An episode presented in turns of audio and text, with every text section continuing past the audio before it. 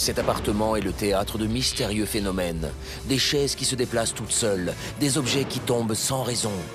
Je me suis levé un matin et j'ai constaté qu'il y avait un couteau euh, juste ici sur le sol, retourné, lame vers, vers la porte d'entrée. Les médiums appelés à l'aide vont-ils parvenir à éclaircir le mystère de cet appartement?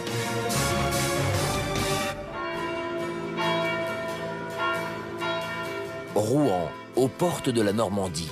Cette ville brûlait autrefois ses sorcières et ses hérétiques sur des bûchers. Sur les murs de la ville se trouvent encore des têtes de mort, témoins de cette période moyenâgeuse.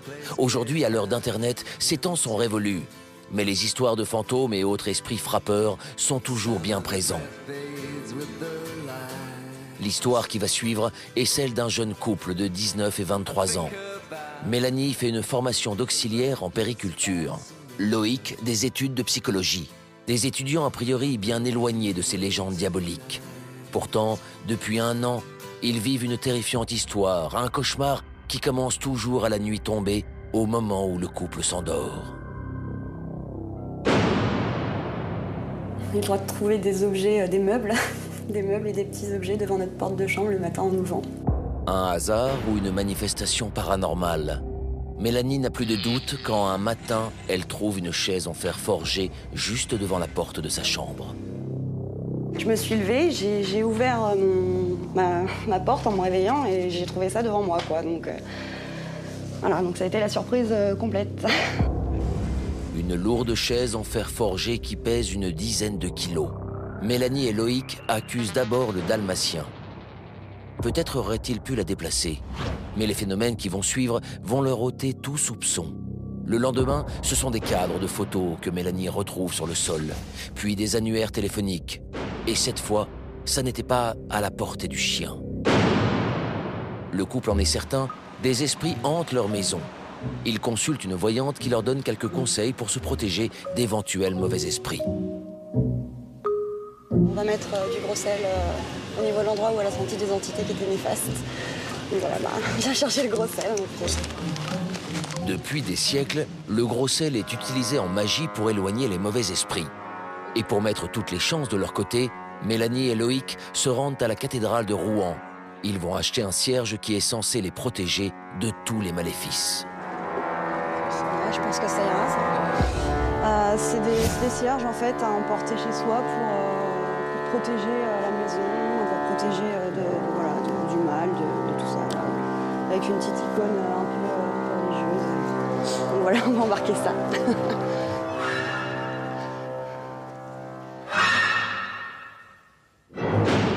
À peine rentrée chez elle, Mélanie suit à la lettre les indications de la médium.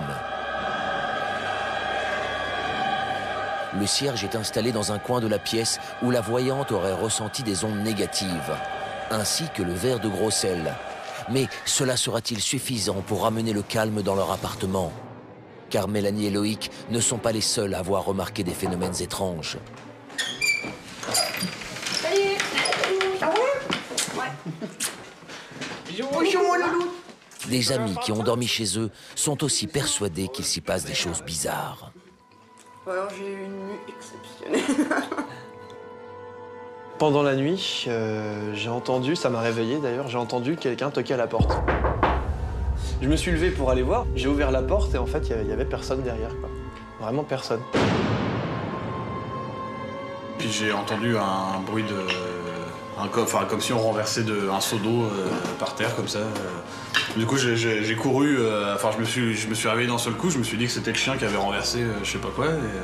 donc j'ai fait un peu le tour quand même. Je me suis baladé un petit peu et enfin, c'était sec partout. Il y avait pas de. Voilà. Antoine et Florent n'ont jamais trouvé d'explication rationnelle à ce qu'ils ont vécu cette nuit-là. Et les phénomènes étranges continuent. Quelques jours plus tard, Loïc a un réveil plutôt désagréable. Je me suis levé un matin et j'ai constaté qu'il y avait un couteau euh, juste ici sur le sol, retourné, lame vers, la porte d'entrée de la chambre en fait. Ce, type de couteau euh, précisément puisque c'était celui-là. Donc il était placé de cette manière-là. Voilà, il était placé comme ça. Lame vers le sol, euh, lame vers la porte. Comment ce couteau s'est-il retrouvé devant la porte de la chambre à coucher?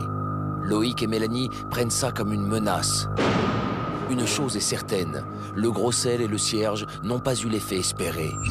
Le jeune couple pense à quitter son appartement, mais ils ont un loyer intéressant qu'ils ne retrouveront pas ailleurs. Alors ils tentent une dernière expérience. Ils font de nouveaux appels à une professionnelle du paranormal.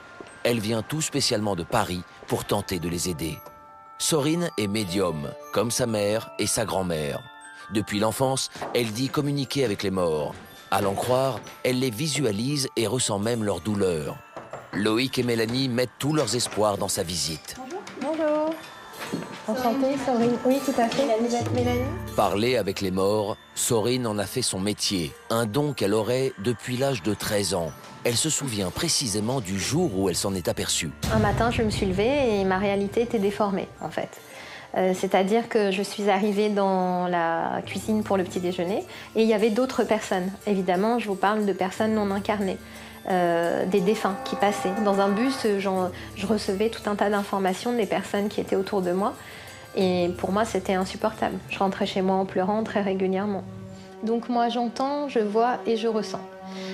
Quand j'entends, je vais vous le répéter. Tout ce que je vois et ce que je ressens, je vous le décris. Donc ça passe par ma manière de parler. On a tous une façon différente de parler. Donc si des choses ne vous paraissent pas claires, vous pouvez me poser des questions, n'hésitez pas. Si je suis pas en état de vous répondre, ben je vous répondrai pas. Voilà, c'est tout. On peut visiter? La méthode de Sorine est simple. Se promener dans l'appartement et se laisser envahir par ses intuitions qui peuvent parfois être violentes. C'est chez moi, mais... Va-t-elle trouver une explication au phénomène dont se plaignent Loïc et Mélanie Donc je prends quelques petites secondes pour me mettre en, place. Donc ici, je sens une entité, un homme, cheveux bruns, avec euh, comme une moustache un peu épaisse. Euh, je vois pas l'époque, mais euh, ça me semble un peu au niveau du costume. Il y a comme une veste de, de costume. La personne qui se trouve euh, près du lit, euh, il est là. Alors attends, parce que je voudrais pas le gêner trop. Mais c'est un, euh, peu difficile à expliquer puisque il n'est pas vraiment collé là. Euh, il est aussi dans la profondeur. il est aussi dans la profondeur du placard. C'est-à-dire que si je pouvais dessiner, vous montrer, son fauteuil, il va un peu vers l'intérieur du placard. Il dépasse à peu près de ça dans le placard, si vous voulez. hein, c'est pas voilà. Donc il est assis. Il, vous observe hein, surtout en fait.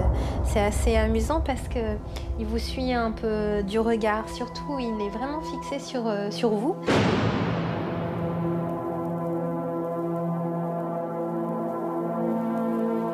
Donc là, par exemple, euh, comme vous vous déplacez, il se déplace maintenant, il est, il est comme ça, il vous regarde. Et tout se déplace, c'est-à-dire qu'il y a aussi le fauteuil qui se déplace en même temps. C'est, ça, c'est une autre réalité, donc on ne peut pas comparer à ce qu'on connaît ici, évidemment. C'est toujours étonnant de, dire qu'on voit des personnes qui sont défuntes, puisque forcément tout le monde ne peut pas les voir. Quand je vois une entité, je vois vraiment une personne à part entière comme je vous l'ai décrite, et je sais qu'il n'est pas incarné. Je le sais. Je, je vois que je ne peux pas le prendre dans mes bras, je ne peux pas le toucher. Réalité ou fantasme, Sorine prétend voir un fantôme dans la chambre. Et même mieux, elle assure ressentir physiquement les causes de la mort du fantôme. Oui. Ah oui, d'accord. Ok. Pour moi, c'est quelqu'un qui a été euh, assassiné d'un coup. Ça vous gêne pas les détails? Ok. D'un coup sur euh, le. Ça fait très mal. sur le crâne. Euh, comment, je ne sais pas encore s'il a pris un coup, s'il est tombé, s'il s'est cogné quelque part, mais ça fait vraiment mal. Pour moi, c'est quelqu'un qui, qui l'a fait partir, comme un assassinat, comme je vous disais tout à l'heure. Ah oui, mais c'est ça qui est étrange. Il n'a pas vu qui. Qui l'a tué? Non, mais il est sûr. Il pense que c'est quelqu'un qui était un, un ami très proche.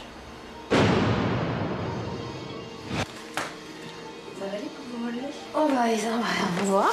On verra. Sorine semble physiquement éprouvée par cette expérience.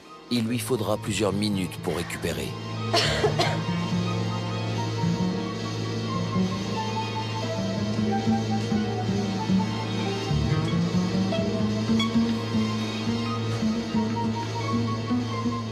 je pense que Mélanie pourra mieux dormir, puisque le monsieur a, on, a pu lui dire que oui, on l'a vu, oui, on a entendu son histoire, oui, j'en ai parlé à Mélanie, elle est ok pour vivre en, et son compagnon aussi sont ok pour vivre avec lui ici, le temps nécessaire. Mais Mélanie n'est pas au bout de ses surprises. Elle vient tout juste d'apprendre qu'un fantôme loge dans sa chambre et la médium n'en a pas terminé. Ce qu'elle va découvrir dans la cuisine ne va pas rassurer sa cliente. Les esprits deviendraient agressifs. Ah, ça plaît pas, ça plaît pas du tout. Ce que je vais dire ne plaît pas du tout. Donc, euh, je vais le dire quand même, hein, parce qu'il n'est pas question que je me laisse faire non plus. Mais euh, ils sont derrière là, juste derrière moi. Mhm. Et, euh, et puis, il n'est pas question qu'on n'aille pas de mon bras non plus, donc non, pas d'accord. Et ok, Là, il faudrait me laisser un petit peu la possibilité de parler. Je vais dire de toute façon ce que j'avais prévu. Il n'est pas question que je me fasse euh, prendre par votre énergie. Et non, non, non, je ne céderai pas à quoi que ce soit. Donc, euh, oui.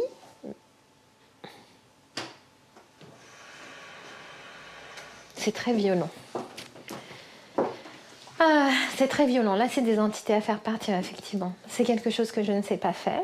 Je vais essayer de mettre une protection, faire quelque chose pour. Euh, mhm. Mais là, je pense que peut-être euh, il existe des gens qui s'appellent des passeurs d'âme. Et là, je pense que c'est un travail plutôt pour un passeur d'âme que pour moi. Des fantômes malfaisants qu'il faudrait chasser de la maison. La nouvelle stupéfie le couple. Ils n'auraient jamais imaginé une telle histoire.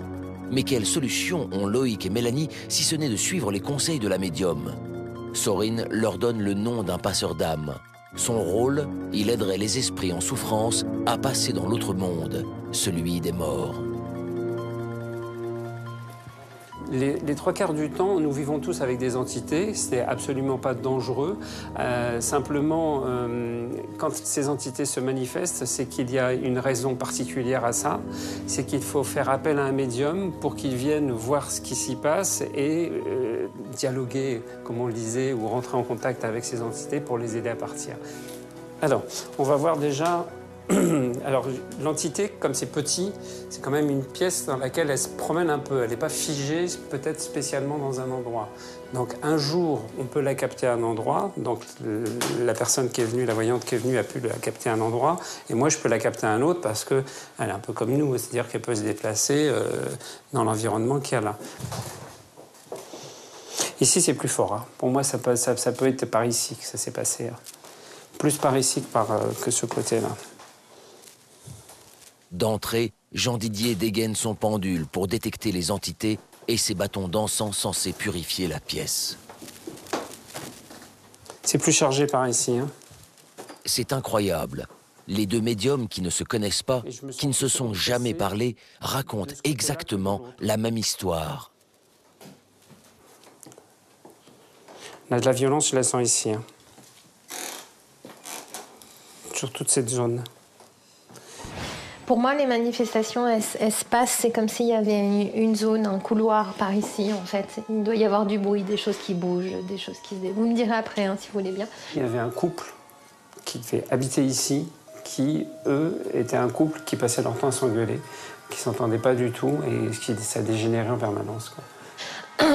des choses qui se déplacent, du, des bruits de percussion un peu. Je vous dis comme si on était dans, au milieu d'une scène de ménage et que des gens euh, claquent le placard, enfin. Donc moi, au niveau de l'endroit où ça a pu se passer, c'est, je le localise plus ici. Et l'entité, elle est restée là, et à mon avis, elle était, elle était couchée, allongée par terre, ici, juste devant le poêle. Et ça se manifeste beaucoup aussi au centre de la pièce, hein, par là. Euh, c'est beaucoup sur cet espace-là, voilà. Et euh, c'est très.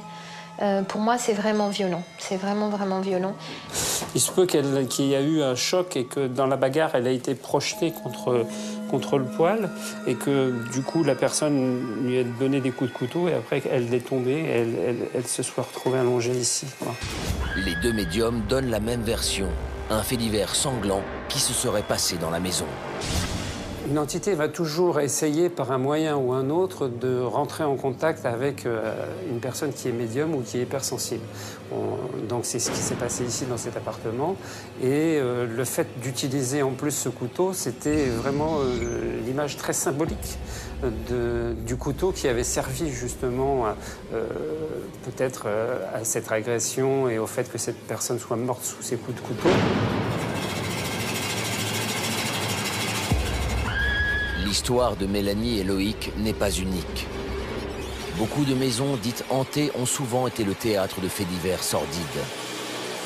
La plus célèbre d'entre elles, Amityville, dans la banlieue de New York. Une maison où toute une famille est assassinée par le fils aîné. Les nouveaux propriétaires n'y seraient restés que 28 jours, terrorisés par des phénomènes paranormaux.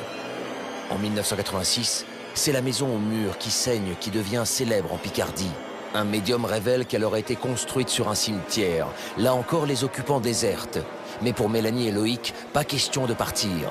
Ils espèrent bien que ce qu'ils croient être des fantômes partiront avant eux. Et Jean Didier doit les y aider. Voilà, moi maintenant, je vais travailler sur le fait de l'aider à partir. Mélanie et Loïc n'ouvrent plus la bouche, assommés par ce qu'ils viennent d'entendre. Jusque-là, ils ne croyaient pas aux fantômes commence alors un étrange cérémonial.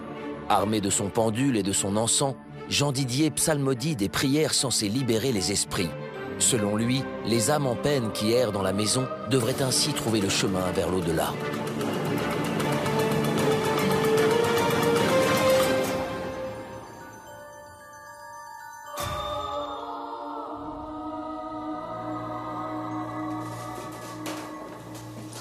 Voilà, ça se termine. Pour moi, donc l'entité, elle va être partie. Donc moi, je vais continuer un travail de prière de toute façon à distance pendant quelques jours. Et ce qui va être bien pour vous, c'est, ça serait d'acheter de l'encens et pendant deux, trois jours, même dans les jours qui suivent, c'est faire brûler cet encens-là, tout simplement pour euh, continuer ce travail. Il devrait Jean Didier a terminé son travail de purification. Selon lui, les fantômes ont déserté la maison. Mélanie et Loïc devraient retrouver une vie normale. Il y a eu des réponses euh, à certaines questions qu'on se posait, euh, notamment euh, en rapport à des déplacements d'objets. Les plus inquiétants étant le couteau et la chaise, particulièrement le couteau, où selon Jean Didier, ce serait un message, tout dans la symbolique en fait, apporté par l'entité qui se serait fait assassiner dans, dans, cette pièce. Pour moi, personnellement, ça a été euh, une confirmation de ce que je pensais déjà, mais que je ne touchais pas. Et puis, euh, sinon, ça m'a permis aussi de, de, comprendre ce qui se passait ici. Vraiment, c'était mon but premier, de comprendre ce qui s'y passait. Ces deux étudiants n'auraient jamais imaginé être embarqués dans une telle histoire. Alors, hallucination collective ou phénomène paranormal, depuis le passage des médiums, Mélanie et Loïc affirment passer des nuits beaucoup plus tranquilles.